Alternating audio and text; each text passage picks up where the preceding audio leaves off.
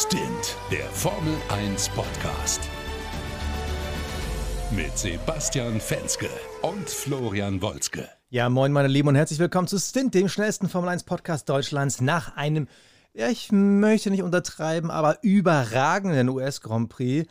Hammer, Hammer, Hammer. Mehr kann man dazu nicht sagen. Oder doch? Ja, es gibt, glaube ich, einige Sachen zu bereden und darüber müssen wir sprechen. Und wenn ich von wir rede, dann begrüße ich ihn, den wunderbaren, grandiosen, ich möchte sogar sagen, kongenialen Florian Wolzke. Ja, an wen denn sonst? Ey, was, Ja, hast ja, richtig, ey, ganz ehrlich, heute hast du dir richtig viel Mühe gegeben, mich anzumoderieren. Muss ich Ja. gestehen? Ja, muss ich sagen, äh, gutes, gutes Ding. Ich hatte ja, in letzter Zeit das Gefühl, ich verstotter so ein bisschen und dachte mir, nee, heute machst du es mal mit Hast du ein dir bisschen aufgeschrieben? Niveau. Hast du dir aufgeschrieben, Nee. oder? Nee, ich atme, atme zwischen den Sätzen. Ich hab's einfach mal langsamer gemacht. Du, ja, du hast vollkommen recht. Absolut grandioser Grand Prix. Über 140.000 Zuschauer ähm, in den USA. Das haben wir so auch lange, lange, lange nicht mehr gesehen. Also grandios. Und dann halt natürlich auch dieser Fight wieder zurück zwischen Hamilton und äh, Verstappen und das irgendwie. Geil. Ja, über, über das gesamte Rennen. Also es war ja immer so, ne, keiner weiß jetzt, wer hat jetzt gerade irgendwie so wirklich auf, dem, auf der langen Sicht die Schnauze vorne. Also äh, absolut äh, cool. Also es hat einfach Spaß gemacht, wirklich äh, äh, bis um 11 da irgendwie in dieses Rennen zu gucken. Ähm, ja, war geil. Ich möchte mal Richtig. die Messlatte schon mal ziemlich weit äh, hoch anlegen. Oh. Und zwar mein Gedanke nach dem Rennen, auf diesem Niveau sind beide dieses Jahr wirklich noch gar nicht gefahren. Sie waren beide an ihrem Limit. Genau das, was du gesagt hast. Man wusste nie, okay, wer wird es denn jetzt bis zum Ende packen? Und es gab auch nicht einmal die Situation, dass du das Gefühl hattest, okay, da fängt jetzt einer an, so ein bisschen seine Reifen zu managen. Weil immer einer von beiden wirklich gerade am Pushen war. Am Anfang Mhm. Max, der die ganze Zeit im, im Windschatten im DRS gefahren ist. Luis, der durch diese ganzen Undercuts immer am Aufholen war. Also es war nie Verschnaufpause. Es, es war einfach nur geil. Also, aber äh, vielleicht fangen wir mal, fange ich mal mit einer Frage an. Hat Mercedes einen strategischen Fehler irgendwo gemacht, ähnlich wie wir ihn ja auch schon mal in der Türkei äh, besprochen haben? Oder waren sie am Ja. Ende chancenlos? Oder Nee, äh, nee. wa- was war's? Also im Grunde genommen, sie haben halt reagiert und äh, Verstappen und Red Bull waren einfach proaktiv. Äh, dadurch, dass dieser Undercut da kam, äh, war das natürlich perfekt. Ja, Sehr weil, früher äh, Undercut. sehr früher Undercut von Max Verstappen. Ähm, und dadurch hatte er das Heft natürlich in der Hand. So, jetzt hatte Alonso dann, äh, Alonso sag ich schon, um Gottes Willen. Jetzt hatte Hamilton ja auch, ähm, kurz nachdem, äh, kurz nachdem äh, Verstappen reingekommen ist, ja auch gesagt, nee, nee, meine Reifen sind gut, lasst mich draußen, ne? Weil klar, man hat dann gesagt, okay, wir können jetzt eigentlich an dem Punkt, wir würden jetzt bei einem Stop hinter Verstappen rauskommen. Sprich, wir müssen jetzt länger fahren, um gegebenenfalls hinten raus dann letztlich das Rennen noch zu gewinnen. Also das war eigentlich der entscheidende Moment, der entscheidende Taktikmoment, der dieses Rennen entschieden hat, dass Red Bull gesagt hat, okay, komm, wir gehen früher rein, wir holen uns einen früheren Boxenstopp, machen einen Undercut auf ähm, Hamilton und da, das war der Schlüsselmoment eigentlich. Weil das war das, was am, tatsächlich bis zum Ende hin genau aufgegangen ist, auch wenn es am Ende dann tatsächlich nochmal knapp wurde. Also hätte das Rennen noch fünf Runden länger ge äh, gedauert, dann, uh, weiß ich nicht, ob das so gut für Max Verstappen ausgegangen ist, sowas perfekt getimed. Also sie waren beide, ich, ich sehe es genauso, beide waren auf Augenhöhe. Man hat, also Mhm. ich glaube, auf dem Papier oder in der Theorie war der Mercedes minimal irgendwie besser äh, auf die äh, Distanz, aber irgendwie der Red Bull war das schnellere Auto auf einer einzelnen Runde. Und im Rennen war es wirklich einfach nur der Unterschied, dass Red Bull sich einfach mal was getraut hat. Und das hätte ja auch schief gehen können. Also es sieht jetzt im Nachhinein so krass dominant aus, wie Max Verstappen da durchgebügelt ist am Anfang, aber ähm, ich glaube, er musste noch zwei überholen. Ich habe es gar nicht mehr so richtig auf dem Schirm. Ich glaube, er musste auf jeden Fall nochmal äh, äh, an Sainz vorbei. Er hatte natürlich Glück, dass äh, Valtteri Bottas durch die Motorenstrafe nicht als Wingman funktionieren konnte. Ich glaube, wenn Bottas auf P3 oder 4 gestartet wäre, hätte man das so nicht machen können, weil dann hätte man bei Mercedes ganz klar gesagt, so Valtteri, äh, du schmeißt jetzt mal den Anker. Absolut richtig. Also da sieht, da sieht man mal, was es wirklich ausmacht, wenn du einen guten Wingman hast, was Red Bull diese Wochenende hatte. Und trotzdem äh, musst du dann halt auch diesen, diesen Undercut halt wirklich sauber zu Ende fahren und puh, also Respekt. Ja, es war absolut letzte Rille und es war super gemacht und die haben sich das so eingeteilt, dass es am Ende eben genau reicht. Und das war äh, trotz des Undercuts im Grunde genommen, das war zwar der Schlüsselmoment, aber trotz des Undercuts war es ja ein Kopf-an-Kopf-Rennen, weil jetzt muss man ja im Umkehrschluss sich überlegen, okay, Mercedes muss jetzt reagieren. Sprich, was macht man? Man überlegt natürlich, okay, wir bleiben jetzt länger draußen. Lewis war noch zufrieden mit seinen Reifen, hat gesagt, ich kann noch fahren. Die einzige Option, die er in dem Moment hatte. Ähm, weil auf der Strecke dann zu überholen, mit dieser Performance-Ausgeglichenheit, die man gerade hat bei den beiden, äh, schwierig. Wäre natürlich cool gewesen, das zu sehen, ja. Ähm, dann nochmal auf einer längeren Ebene. Das hatte man ja ganz am Anfang. Verstappen hing ihm ja wirklich die ganze Zeit im Nacken. Und ja, also im Grunde genommen ähm, hat man dann eben versucht, lange draußen zu bleiben, möglichst frische Reifen ganz am Ende des Rennens zu haben, wie ich vorhin schon gesagt hatte. Und das war so, dass Lewis ja wirklich quasi bis kurz vor Schluss irgendwie diese, diese Chance noch bekommen hatte, aber äh, eben dann das Rennen vorbei war. Also man hat es dann nicht mehr ganz geschafft, wirklich so aufzuschließen, dass man nochmal hätte kämpfen können auf lange Sicht am Ende raus. Und äh, ja, also wie schon mal gesagt, also perfekt gemacht von, äh, von Red Bull. Die haben das ganz, ganz souverän gemeistert. Auch wenn der Start natürlich, ähm, ja, den hat Max so ein bisschen verpatzt. Das waren ja, glaube ich, nur 0,03 Sekunden. Hat er ihn verpatzt? Eigentlich kann man das gar nicht sagen. Eigentlich war der, war der Start einfach nur noch perfekter von Lewis Hamilton. Nee, ganz ehrlich, du musst mal genau hingucken, beziehungsweise ich weiß gar nicht, ob man das sich nochmal irgendwo angucken kann, aber als die Fahrer sich nach der Aufwärmrunde eingereiht haben, ja. da hat Lewis Hamilton sich richtig Zeit gelassen. Sich brutal richtig Zeit gelassen. Max Verstappen stand schon, da war Lewis, mhm. ich sag mal, gerade mal so auf Höhe von äh, Platz 18 beim Einreihen für die Startaufstellung. Also Lewis hat sich richtig Platz gelassen und das war so eine richtige Ziehharmonika-Kette, die sich bis nach hinten durchsetzte, weil auf einmal bis äh, zwei Kurven vor der Stadt Zielgerade auf einmal die Fahrer abbremsen mussten, weil da vorne irgendeiner so getrödelt hatte. Und ich glaube, äh, das war so ein kleiner Bitch-Move von Lewis, dass mhm. Max da drei, vier Sekunden länger steht und die Reifen kalt werden. Und ich glaube, das hat funktioniert. Es hat natürlich jetzt am Ende sich keiner beschwert oder keiner drauf geguckt, weil Max hat ja gewonnen. Aber also meine Vermutung, Luis hat das absichtlich gemacht und es hat auch funktioniert, weil es war halt der Medium-Reifen, der zwar an diesem Wochenende ganz gut funktioniert hat, nicht unbedingt bei Mercedes ganz gut, mhm. aber insgesamt ganz gut, aber wenn du mit dem dann halt irgendwie zehn Sekunden länger stehst, dann sind da vielleicht und ich kann es jetzt nur abschätzen, aber vielleicht fünf Grad weniger. Also guckt es einfach mal an, wenn die Möglichkeit was, was, was da ja auch noch dazu kommt, ist ja auch dieses Extrem, dass ja hinten raus diese Ziehharmonika einfach, also unabhängig von dem Einfluss, den Luis hatte, ja brutal lang gedauert ist äh, hat. Ja. Also bis, der, bis die letzten dann hinten mal auf ihrem Startplatz waren, ja Halleluja. Ähm, also die standen mega, mega lang vorne und klar ist natürlich jede Sekunde, die du da stehst, eine Sekunde zu viel. Ne? Äh, dementsprechend, ja, kann natürlich auch, wie du schon sagtest, ja, kann, kann, kann ein guter Punkt gewesen sein, die alte Snitch, du hier.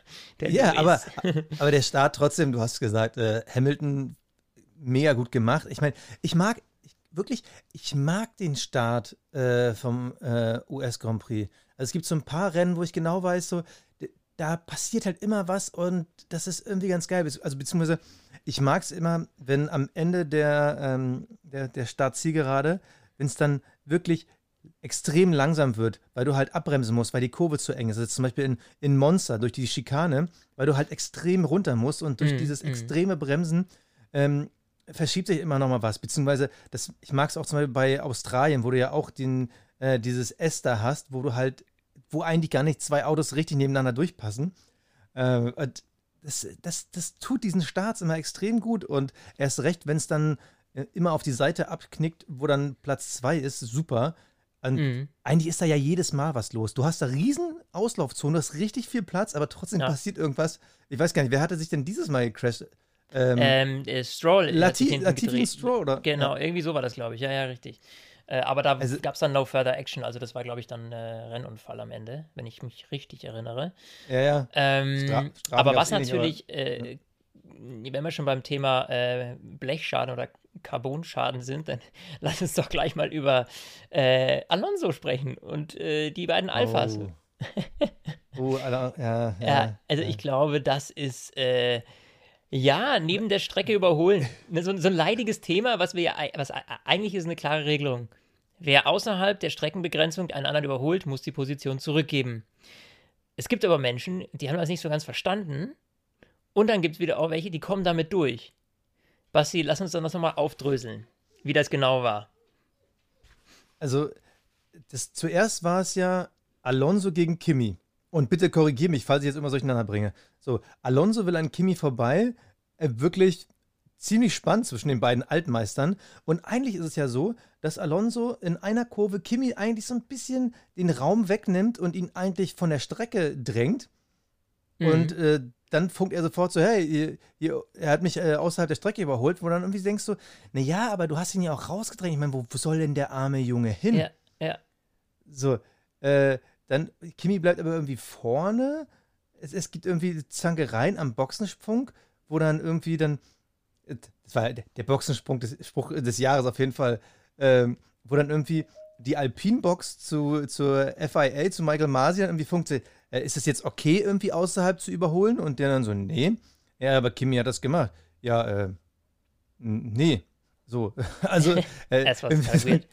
Es war total also, absurd. Aber das ist ja auch keine Ausrede. Nur weil der eine gemacht hat, dann darf es der andere machen. Also man musste halt entweder konsequent sein oder sagen, wir lassen laufen. In dem Fall hat man jetzt noch ein bisschen laufen lassen, ja. Aber. Ja, äh, aber es hat sich ja dann kurze Zeit später dann wiederholt, wo dann Alonso gegen Giovinazzi dann irgendwie am Fighten war.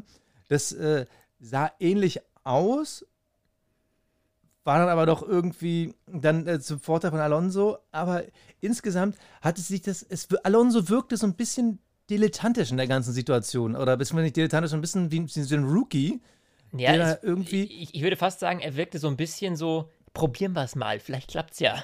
Weißt du, wie ich meine? Also, ja. Äh, ja, komisch einfach, aber das sind so, du weißt doch genau, dass Alonso manchmal so diese, diese Ticks hat, so ein bisschen über die Stränge zu schlagen in so einer, wie soll ich sagen, in so einer gewitzten Art und Weise. Also, ja, gewitzt ist das falsche Wort, in so einer, wie so ein Schelm. Weißt du, was ich meine? So, wie so, so ein so, Schelm. Ja, wie sagt man das? Gott. Ja, Als wärst du 180 Jahre alt. Ja, der hat da reagiert wie so ein Schelm. ja, ich wohne ja nicht in Berlin, sondern in München. Also, also wir Young People würden sagen, es war voll cringe, was er gemacht hat. Ja, genau, es war das einfach cringe. Ja, ja, da hast du vollkommen richtig, total cringe. Als oh, wüsstest fuck. du, was es heißt. Nee, also Alonso, es war irgendwie nicht der sonst relativ cool, eine besondere Alonso, sondern es war irgendwie so ein Alonso, der wollte ein bisschen stänkern. Der hatte so ein bisschen Bock auf Ärgern. Er ist am Ende auch damit durchgekommen, aber es hat ihn definitiv Zeit gekostet, es hat ihn definitiv Reifen gekostet. Mhm. Und sich irgendwie, vor allem mit Giovinazzi, dann so zu zanken, ja, das, das wirkte irgendwie nicht cool. Also, vielleicht nee, war es auch das Ding, er hat es auch an so Stellen versucht, die sind halt ein bisschen herausfordernder. Das mag ich übrigens an diesem US-Grand Prix, dass es mehr als nur eine Stelle gibt, wo du es auch mal versuchen kannst. Das ist äh, ganz cool geworden. Ja. Aber irgendwie ist es am Ende des Tages dann doch nur ein Alpin und vielleicht geht mit dem nicht alles. Ja, das ist halt die Frage. Also äh, am Ende des Tages, sie waren ja sehr nah beieinander einfach, was ja schon mal cool war wieder, dass wir eben eben eben hier äh, Alpha und Alpine so, so mehr oder weniger auf einem Level hatten in dem Moment. Ähm, aber ja, klar, du, der, der versuchte am Ende halt mit dem Auto zu fahren wie mit einem äh, wie mit einem Mercedes wahrscheinlich oder einem Red Bull. Aber andererseits ist es so, äh, die, der ist willig, verstehst du? Der, erinnere dich mal dran, diese Frustration, die dann irgendwann da war bei McLaren damals, als es noch gar nicht lief, ne? Wo wir dieses äh, äh, klassische GP2-Engine hatten, ja. ja? So, ähm, oh. Und da war dann halt geliebt. irgendwann so, boah, ist mir das alles wurscht. Und ich finde, bei ihm merkt man so dieses, egal wie alt er ist, der verliert keinen Funken von seinem Feuer.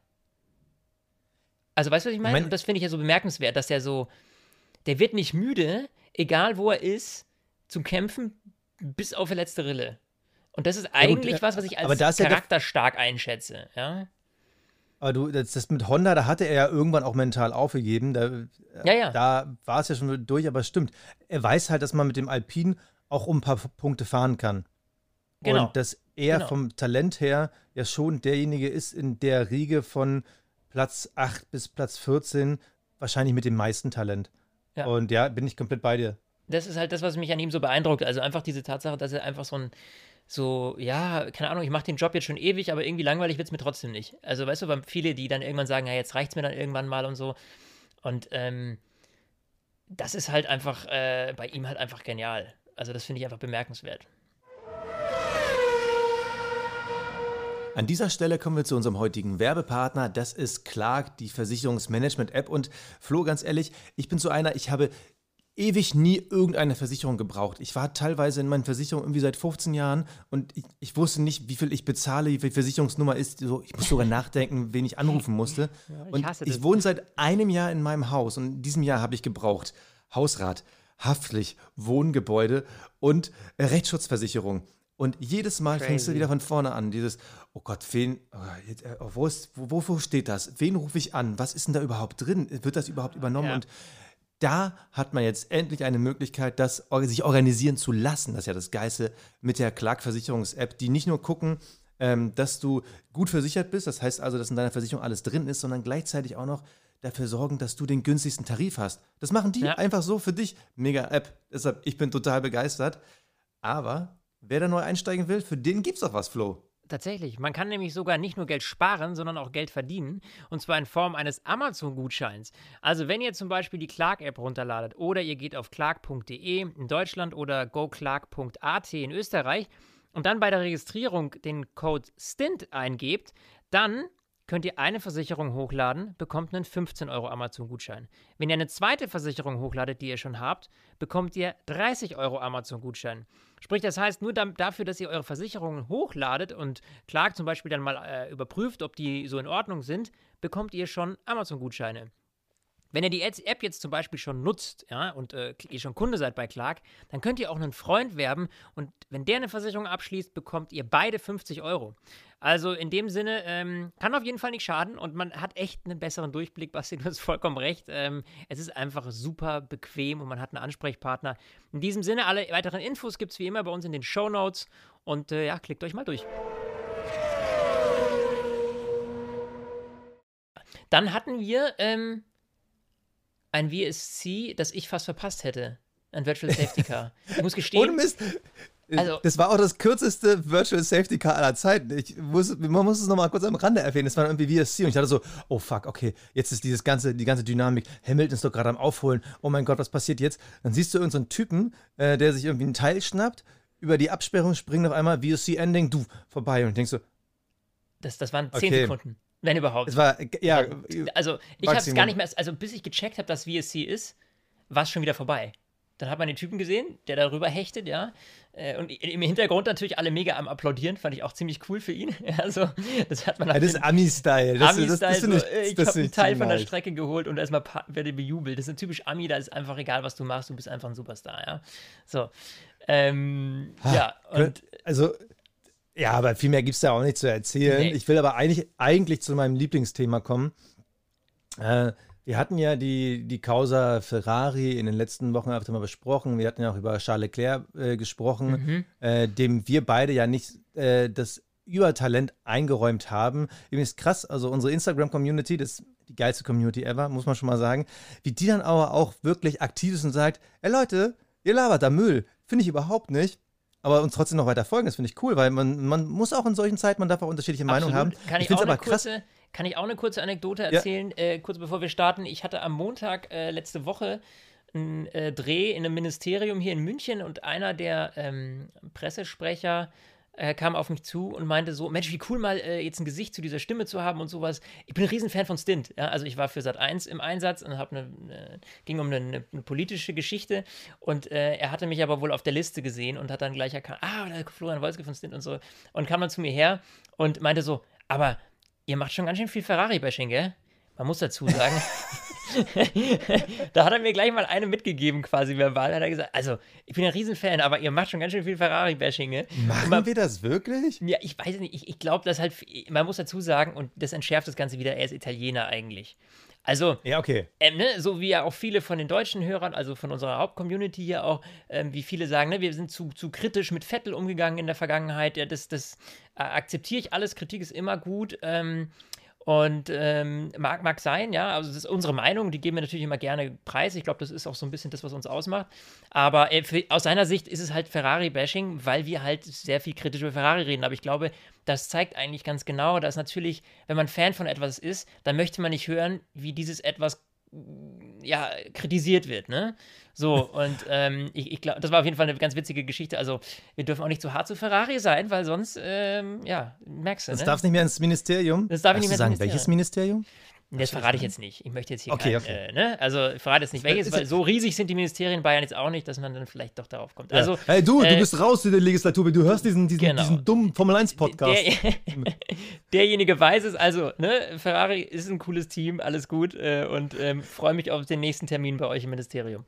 So. Äh, aber ich habe auf jeden Fall ähm, bei den ganzen Ferrari-Feedback, habe ich drüber nachgedacht, ob wir wirklich zu kritisch sind. Also grundsätzlich äh, glaube ich, ich glaube ja.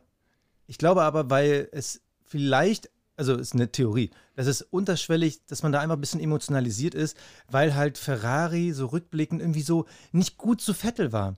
Also, weißt du, Vettel ist damals zu Ferrari gewechselt und alle dachten so, wow, jetzt, jetzt wiederholt Ja. sich das zweite Mal diese. Schumi-Geschichte. Das, das, das, hat so ein bisschen, das hat so ein bisschen einen Knacks hinterlassen, aber bei den deutschen Fans einfach natürlich.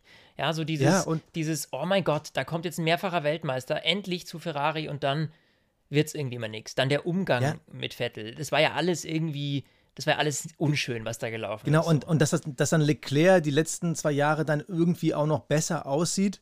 Da, da, na, vielleicht hat sich da unterschwellig so ein bisschen eine Antipathie entwickelt, aber grundsätzlich, und äh, ich glaube, da würden die wenigsten Formel 1-Fans irgendwie dagegen sprechen, seit Jahren ist ja der Ferrari nicht mehr richtig wettbewerbsfähig. Also das, das wissen wir ja. Also da gab es zwar das Motoren-Upgrade vor zwei Jahren, wo man gedacht hat, so wow, wo kommen diese PS her? Dann kam aber diese Geschichte raus mit, ah, hat man da heimlich da gegen Regeln verstoßen und ein bisschen Öl in die Verbrennung mit reingetan. Mhm. Und ähm, seit zwei Jahren, da tuckern die ja nur noch hinterher. Und dieses Auto war ja eine Vollkatastrophe. Und deshalb äh, musste man und durfte man das kritisieren, weil es war ja kein Ferrari, der Formel 1-Fans irgendwie elektrisiert hat. Sie waren ja maximal noch viertstärkste Kraft. Und da freut es einen natürlich, wenn man dann so eine Entwicklung hat wie jetzt äh, ja zur zweiten Hälfte der Saison 2021 und erst recht nach den letzten zwei Grand Prix. Ferrari scheint wieder da zu sein. Und das auf mehreren Ebenen. Also ihr größtes Problem irgendwie der krasse Reifenabbau, den haben Ja. sie so ein bisschen in den Griff bekommen. Da scheinen auch ein paar PS mehr gefunden worden zu sein. Also McLaren hat jetzt richtig Probleme, obwohl die schon zwei Sieger haben, wird es langsam richtig dünn die Luft zu Ferrari. Hast du die Zahlen aus Fahrer- der Wertung, wie es gerade aussieht? Äh, du meinst jetzt ähm, WM-Wertung? Ja. Ja, kann ich dir sagen. Also McLaren ist bei 254 Punkten und Ferrari bei 250,5. Also es liegen noch Boah. dreieinhalb Punkte zwischen den beiden. Boah. Und, und deshalb finde ich das als Thema so geil, weil eigentlich hat dieses Rennen uns auch da gezeigt, wie, wie cool diese Saison ist. Wie geil es ist, dass du so geile Fahrer von so geilen Teams hast auf einem Niveau. Also beide Teams, McLaren und Ferrari, sind halt Leidenschaftsteams, emotionale Teams. Die Fans kennen die seit Jahrzehnten. Die äh, haben damit Erinnerung verbunden. Und die Fahrer, Norris, jung als aufstrebendes Talent, Charles Leclerc, der Typ, der quasi den, den, den Meistertöter, der damals Vettel äh, verdrängt hat, Carlos Sainz, derjenige, der endlich mal eine Chance bekommen hat, Daniel Ricciardo, den, den jeder mag. Also spannende Charaktere mit äh, spannenden Teams, die auf Augenhöhe kämpfen. Und das finde ich fast genauso sexy, diese Story, wie eben auch Mercedes Red Bull, die eben auf Augenhöhe waren. Mhm, Und äh, mhm. Ich komme jetzt ein bisschen mal runter von dem Emotionalen und überlasse dir mal so die, die Rennanalyse, sonst quatsche ich hier wieder stundenlang. Äh, wie hast du den Fight zwischen McLaren und Ferrari gesehen, erlebt und gab es für dich auch da irgendwie den besseren oder was individuell Ja, besser? nee, ja, schwierig, ehrlich gesagt zu sagen. Also ich finde natürlich, ähm, wir müssen uns so ein bisschen, habe ich das Gefühl, davon verabschieden, dass Lando äh, die Nummer eins des Mittelfeldes ist.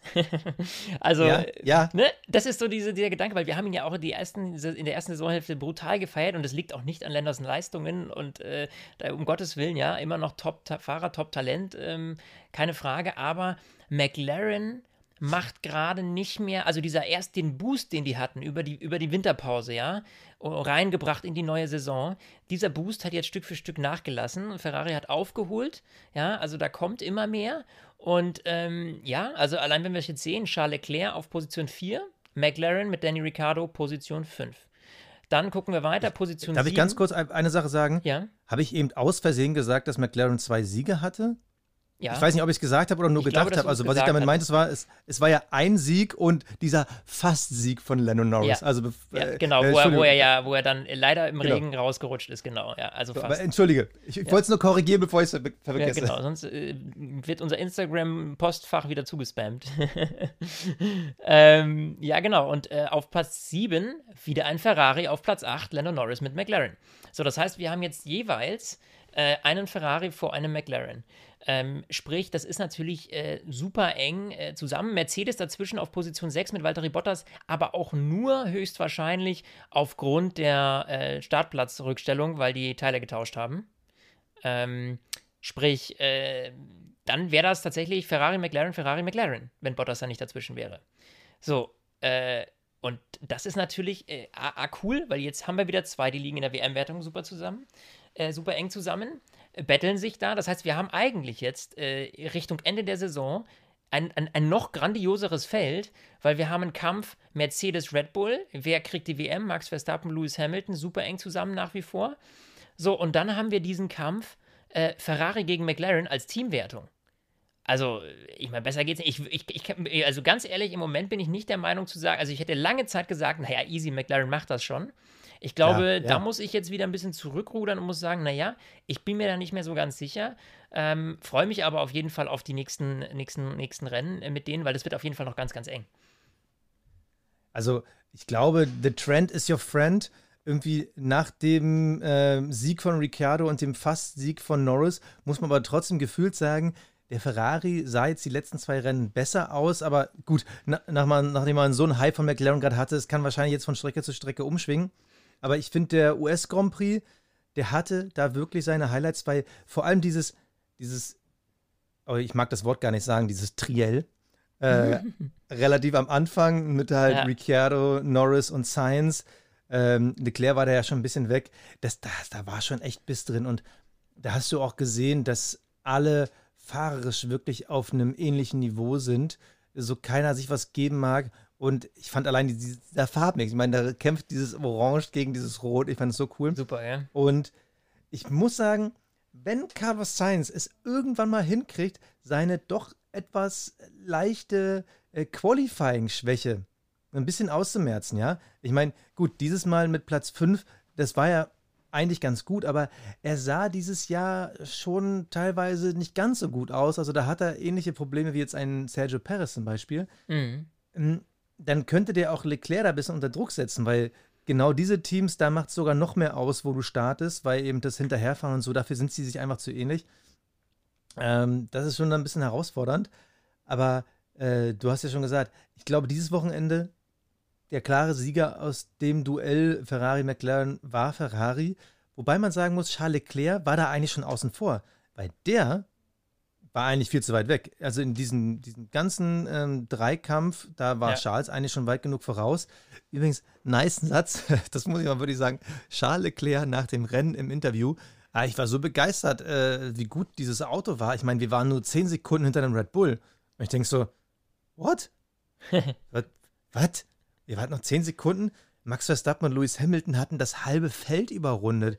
Ja. Du warst nur 10 Sekunden. Da musst du nochmal reingucken. Ach so, du warst 10 Sekunden der Sergio Perez. Okay. Ähm, Aber genau, mal, da also, siehst du mal, aus welcher Perspektive man das betrachtet, je nachdem klingt es schön oder schlecht. also Sergio Perez, der äh, ein ziemlich gutes Wochenende hatte und man hat auch im ersten Stint gesehen, dass er da mithalten konnte. Der hat dann einfach ab Rennhälfte sich gedacht, okay, ich schon hier mal ein ja, bisschen genau. Reifen, ich schon Motor. Also ja. äh, wir sehen vorne bei Max Verstappen, der 40 Sekunden Vorsprung hatte vor Sergio Perez und dementsprechend 52 Sekunden vor Charles Leclerc. Ähm, so eng waren die dann nicht. Also ja. umgerechnet hat Max Verstappen eine Sekunde pro Runde Charles Leclerc abgenommen. Also bisschen, bisschen drüber, aber spannend auf jeden Fall bis zum Schluss. Ja, absolut. Dann würde ich sagen, gucken wir auf die German Watch. Vettel, ja, gut, der musste eh von hinten starten. Die hatten Motorenwechsel, wenn ich richtig liege. Ja, genau. Ähm, aber Teilewechsel, Power Unit, bevor da wieder die ja, ja nur der und der genau. Also es gab halt äh, äh, Grid Penalty, also Startplatzstrafe für Teilewechsel. So. so. Genau. Ähm, ja, Mai am Ende des Tages Platz 10 noch einen Punkt geholt. Ich glaube, das ist mehr oder weniger, wenn ich mir die Autos davor angucke, das Beste, was man hätte rausholen können. Klar, ein bisschen ähm, begünstigt durch den Doppelausfall von Alpine und Pierre Gasly im Alpha Tauri, die wahrscheinlich davor gelandet wären. Ja, ja. Aber, ja. Ähm, äh, aber das ist, da kann er sich glücklich schätzen. Sah trotzdem gut aus. Ja, genau. Also da, da, kann man jetzt nichts irgendwie groß Negatives sagen. Ähm, und ähm, Mick Schumacher unauffällig heute. Naja, komm. Besser. Naja, also, das heißt unauffällig. Lass uns mal nochmal über die Szene reden. Äh, da wurde ja jetzt so ein bisschen diskutiert, beziehungsweise man hat versucht, da irgendwie eine Diskussion draus zu machen. Die Geschichte mit Max Verstappen, wie er in der vorletzten Runde äh, unter blauen Flaggen Mick Schumacher über, überrundet. Mm. Übrigens total putzig, dass er ihn am Funk Michael nannte, aber äh, ich glaube, das machen viele. Ja, wahrscheinlich. Äh, so, war das jetzt wirklich ja, einfach so ein bisschen also, Aufgehalte oder Unfähigkeit? Ich muss jetzt aufpassen, weil ich ähm, wir müssen jetzt ganz vorsichtig sein, denn wäre es Nikita Mazepin gewesen, fühlt es sich so an, als hätten wir leichter gesagt, ah ja, der schon wieder. So. Weißt du, was ich meine? Äh, deswegen, äh, und so wie ich die Szene gesehen habe, muss man schon sagen, ne, ganz ehrlich, um was fährst du hier gerade? Um was fährt äh, Verstappen? Das war schon nicht ganz so geil. Also, das hätte man ruhig auch vor der Kurve erledigen können. Sag ich dir ganz offen. Also, bin ich, ich bin bei dir. Grundsätzlich habe ich das Gefühl, es war gar nicht so schlimm, wie Max es gemacht hat, aber Max war halt in einer Situation, ähm, da willst du halt sowas nicht haben. Mhm. Und mhm. er hatte immer das Glück, dass äh, Mick ihm ja sogar noch DRS gegeben hat, äh, was äh, dafür gesorgt hat, dass Luis in der letzten Runde keine Chance hatte. Aber ich bin bei dir. Normalerweise, und das hat man in der Vergangenheit schon gesehen, normalerweise hättest du als Fahrer da ohne Probleme auch einfach mal komplett neben die Strecke fahren können. Richtig. Also wir haben das in der Vergangenheit in WM-Kämpfen gesehen, dass dann jemand, der auf den die auffahren und derjenige weiß, oh fuck, ich will mich jetzt hier bloß nicht einmischen und der Arsch äh, für die Ewigkeiten werden, mhm. dann fahre ich einfach jetzt mal durch die Auslaufzone. Eben. Und davon gibt es genug in Austin. Und ja, hätte man anders machen können. Mick meinte so, ja, ich, ich habe ja auch ein Rennen, das ich fahre. Nee, also eine Runde vor Schluss, äh, 30, 40 Sekunden vor Mazepin und glaube ich, ich weiß gar nicht, wir waren es, äh, glaube ich, fast eine halbe Runde äh, hinter äh, Latifi. Da fährst du kein Rennen mehr, eine Runde vor Schluss. Also, nee, nee. eben. Deswegen, also da hätte er einfach, deswegen sehe ich das tatsächlich auch äh, kritisch, einfach äh, aus Fairnessgründen und weil das einfach so, äh, hätte man sich einfach sparen können. Also muss nicht sein, ich weiß nicht, woran es lag, weil die kriegen doch überall angezeigt, was Sache ist. Äh, ja, schwierig. Ähm, naja. Ja, gut, es war halt vorher diese, diese Esses, da war gar nicht so viel Möglichkeit, ihn vorbeizulassen. Also er hätte halt viel früher auf der letzten langen Geraden halt in die mhm. Eisen gehen müssen, um sie vorbeizuwinken, aber auch das ist ja meine These. Hätte er machen Hätte können. er machen müssen. Ja, ja. genau. Ja, dann würde ich sagen, äh, ganz kurz noch zum Grand Prix selber. Also ich weiß nicht, ich, ich fand, äh, ich fand es für einen Amerika Grand Prix unglaublich spannend, das Rennen, ja. Ähm, klar, äh, meine ewige These, ähm, asphaltierte Auslaufzonen mag ich jetzt nicht so ja. gerne. Bin eher so der Fan von Kies, aber das ist Geschmackssache und da hat jeder sein, seine eigene Meinung zu. Ähm, aber ähm, mehr Zuschauer als beim Indica. Geil, oder? Also ich muss mal sagen, Leute, also Indica ist so das, das, das Uramerikan, also gleich nach NASCAR, glaube ich, das uramerikanischste Autorennen. So, und äh, dass wir dann äh, als europäische Formel 1 äh, mittlerweile weltweit so einen grandiosen Anklang finden, ja. Lass es in Mexiko sein, lass es in, in Asien drüben sein, lass es irgendwo hier bei uns in Europa sein. Also das ist wirklich äh, eine super, super Sache und ähm, das zeigt für mich, dass Liberty Media da einen ganz guten Job macht, äh, was, dieses, was dieses Publikum angeht. Klar, die waren natürlich jetzt auch heiß nach diesem ganzen Corona hin und her, Lockdown und allem drum und dran. Klar. Ähm, auch in den USA vor allem, da war ja lange vieles gesperrt, auch, äh, auch Einreise etc. Das geht ja auch seit kurzem wieder einfach so. Dementsprechend, ähm, ja, einfach genial, was die Fans da abgerissen haben, dass sie da alle da waren und dass man einfach so, ein, so, ein, so, ein, so eine riesen äh, Show da gemacht hat. Ich weiß, du bist nicht so der Fan von der riesen Show, ne? Was ist? Ich liebe Show. Ja, so. ja, okay, deswegen, du bist ja beim Frühstücksfernsehen, klar. Was vergesse ich also, äh, ich finde den einen Punkt, den du gerade gesagt hast, dass Liberty Media da einen guten Job gemacht hat, genau das ist es nämlich, weil die Formel 1 versucht ja wirklich schon lange in den USA Fuß zu fassen und dieses Jahr kommt einfach alles zusammen. Wir sehen natürlich, wie wichtig es ist für diesen Sport, ähm, dass du einen wichtigen, einen guten Wettkampf bis zum Schluss hast. Und das hast du halt dieses Jahr. Unsere große Hoffnung, dass mit dem, mit dem Technikwechsel nächstes Jahr, dass nicht alles kaputt geht. Mhm. Weil es ist mal am Ende einer, eines Technikzykluses, kommen die halt zusammen. Und das ist halt so, eins der Fight, klar, hast du recht mit Corona. Äh, die, die, können wieder raus, kriegen dazu so eine geile Action, super. Aber es ist natürlich auch die Verkaufe. Man hat natürlich das jetzt mit der NBA ähm, zum 75. Geburtstag zusammengeworfen. Aber eben auch diese Netflix-Doku. Ey, wie viele Leute sprechen mich an und sagen, ich habe diese ja. Netflix-Doku gesehen. Äh, Leute haben uns bei, bei Instagram geschrieben und gesagt so, ey, geil, äh, ich bin auf euren Podcast gestoßen, weil ich gucke jetzt Formel 1, weil ich diese Netflix-Doku gesehen habe. Ich ja. meine, ja, einige Fahrer kritisieren das. Ich finde auch, dass sie an einigen Stellen echt heftig übertreiben und da Rivalitäten reinbringen, wo gar keine krassen Rivalitäten sind, ja, ja. wo es das auch nicht braucht. Aber das, Absolut. also diese Netflix-Doku hat echt was verändert. Ja, weil sie halt spannend gemacht ist. Ja, sie ist, sie ist halt nicht nur ja. Doku, sondern sie ist Unterhaltung. Und ähm, äh, sie ist quasi genauso wie Stint. oh, ja. diese Selbstüberhöhung. Ui, ui, ui, ich wollte gerade sagen, nicht die hellsten Bilder da auch noch. Aber, ähm, aber ich bin gespannt. Max Verstappen hat ja vor dem Rennen gesagt, er ist jetzt raus. Ne? Er, ist jetzt, er steht nicht mehr für Netflix-Interviews zur Verfügung. Da bin ich ja mal gespannt, wie Netflix diese Staffel dann zu Ende produzieren will, wenn Max Verstappen nicht mehr zur Verfügung steht. Also entweder machen sie das, was sie früher gemacht haben, und zwar nehmen sie einfach alte Interviews und hauen die auf neue Situationen drauf. Ja. Oder, äh, oder sie kriegen nochmal überzeugt. Da bin ich sehr gespannt. Ja, ich würde sagen, also, ähm, bevor wir ins Netflix-Universum zu weit aussteigen, ab zu unseren Awards. Der Fahrer des Rennens. Ja, Basti, Fahrer des Rennens. Ich steige jetzt einfach mal ein, weil ähm, für mich ist es ganz klar, für mich ist es Max Verstappen, weil geiles Rennen, äh, geil gewonnen, geile Taktik, äh, WM-Führung vorne, plus äh, eventuell neuer Weltmeister ähm, und nicht Mercedes-Weltmeister seit äh, der Ära Red Bull. In diesem Sinne, ja, ganz klar, für mich äh, tausende Punkte, um Max Verstappen zum Fahrer des Rennens zu küren. Also es haben sich diesmal wirklich viele beworben. Wirklich viele. Also Sainz hat mir gut gefallen. Leclerc ist echt super gefahren. Hamilton, äh, ich kann mich nicht entscheiden. Ich, ich, ich, glaube, ich gebe dir einfach recht und sage, ich, ich stürze damit rein. Max Verstappen, also Hammer. So wird man Weltmeister, Junge. Genauso. Riskieren und immer den, den Gasfuß auf dem Pedal, der Mega, Junge. Der Cockpit Klaus. Der Cockpit Klaus. So, jetzt bin ich gespannt. Ganz schwierig, finde ich. Ja. Also, äh, Nikita Mazepin hat sich am Anfang des Wochenendes so ein bisschen beworben, aber er, er hätte übrigens, äh, übrigens, Entschuldigung, ich muss es nochmal einwerfen. Wir haben wirklich, Leute, ihr seid wirklich die Geisten bei Instagram. Da, die Leute haben wirklich mitgezählt, wer unsere Awards dieses Jahr alles bekommen hat.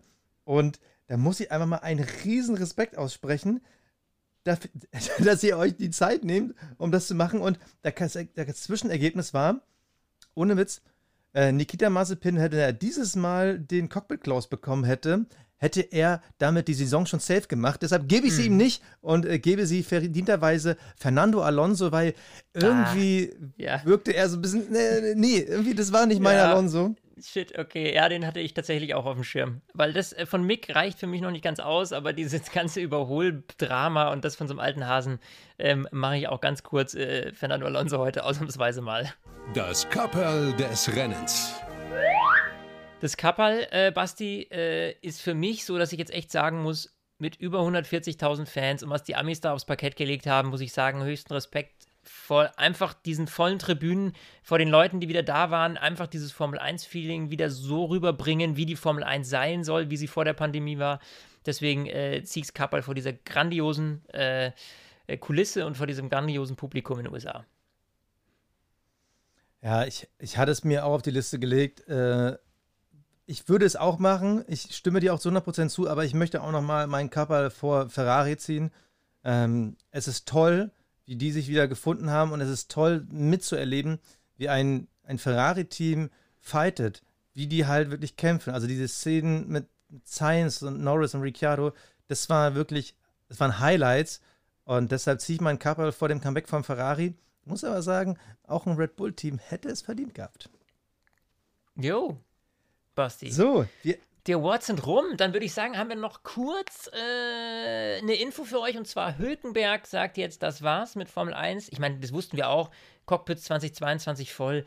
Dann ist jetzt irgendwann der Zug abgefahren. Aber wir sehen ihn eventuell in der Indycar-Serie. Gell? Ja, geil.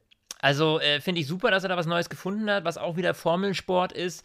Und ich bin ganz gespannt darauf, wie er sich dann auch äußern wird. So ein bisschen diese Vergleiche, Indycar, Formel 1 und sowas. Würde mich wahnsinnig interessieren aus seiner Perspektive, wie das dann ist. Ähm, ja, genau. Ja, also gefühlt wussten wir es ja schon seit längerem, dass da nicht mehr viel geht. Also ganz selten ist jemand rausgegangen und dann wieder zurückgekommen, wenn er nicht schon irgendwie mindestens zwei Weltmeistertitel in seiner Agenda stehen hat. Schade. Schade, weil ich glaube, der Junge hätte was reißen können in diesem Sport. Aber ich bin froh, dass wir ihn in einem anderen Sport wiedersehen. Und wer weiß, wer weiß. So als erster deutscher Indycar-Champion. Oh, hätte was, hätte was. Also, meine Lieben, wir hören uns beim nächsten Rennen. Ich wünsche euch was, Basti. Es war mir mal wieder eine Riesenfreude. Grandioser Grand Prix und äh, wir freuen uns auf den Rest der Saison. Bis dann, Servus. Ciao.